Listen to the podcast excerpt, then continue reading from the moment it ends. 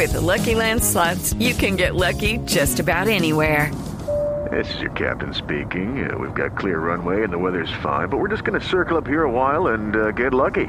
No, no, nothing like that. It's just these cash prizes add up quick. So I suggest you sit back, keep your tray table upright, and start getting lucky. Play for free at LuckyLandSlots.com. Are you feeling lucky? No purchase necessary. Void where prohibited by law. 18 plus terms and conditions apply. See website for details. Y escuchen esto, los taxistas de Bogotá se muestran en desacuerdo por la medida de la administración distrital que levanta el pico y placa para estos vehículos desde el próximo lunes. Información con Daniela Morales.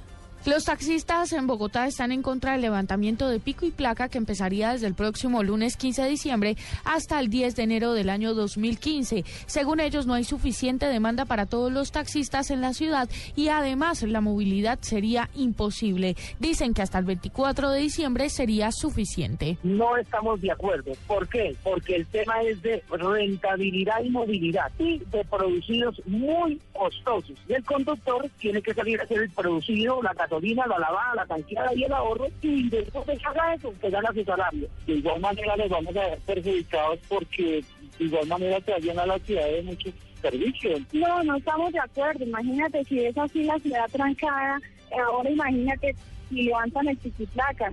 O sea, sería terrible. Aseguran que para tomar la decisión de levantar la medida solo se tuvo en cuenta la opinión de los empresarios, pero no de los trabajadores. Daniela Morales, Blue Radio.